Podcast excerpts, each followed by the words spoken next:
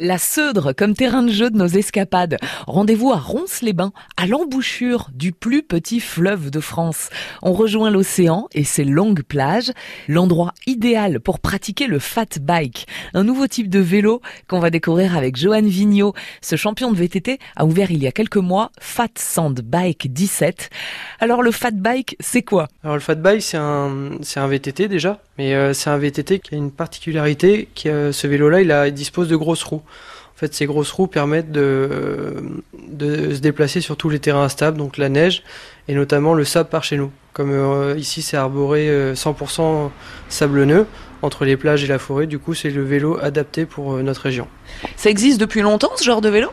Alors ce vélo, il a été inventé par un Français dans les années 80. Et après, il est parti du côté du Canada et des États-Unis. Il faisait des transitions l'hiver sur les lacs enneigés ou sinon des transitions dans les déserts parce qu'en fait, ça passe pas avec les vélos. Les vélos aux petites roues s'enfoncent. Mm. Et comme ils sont aperçus que les gros pneus restaient en, surface, du coup, ils ont utilisé ces vélos-là. Et dans l'année 2010 à peu près, il est revenu en France.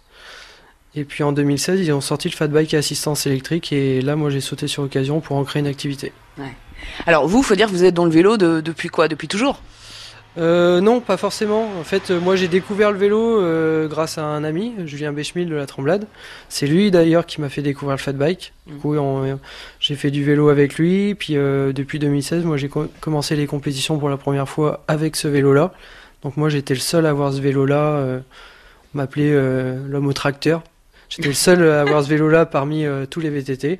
Ah oui, parce qu'en fait, c'est dans des compétitions de VTT, euh, compétitions classiques, quoi. C'est ça, dans les compétitions classiques, en fait, je me suis aligné avec mon fat bike. Donc euh, au départ, tout le monde a rigolé. Qu'est-ce qu'il fait là avec son tracteur Il a compris qu'on n'était pas en randonnée, que c'était une course. Enfin voilà, tout ça, tout ça. Bah, au final, pour ma première course de, de ma vie, hein, je fais deuxième derrière une personne qui fait des coupes du monde marathon.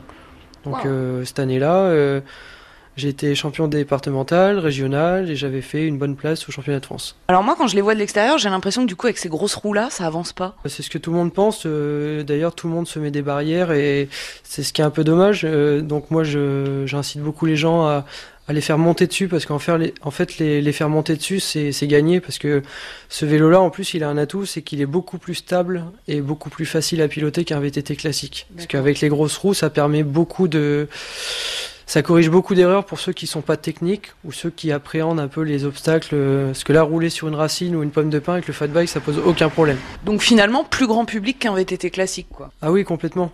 Complètement, parce qu'il y, y a, des gens d'ailleurs d'un certain âge euh, qui, ont, qui perdent un peu la notion d'équilibre. Mm. Et là, avec ce vélo-là, déjà avec l'assistance, ils sont réconciliés avec le vélo. Mm.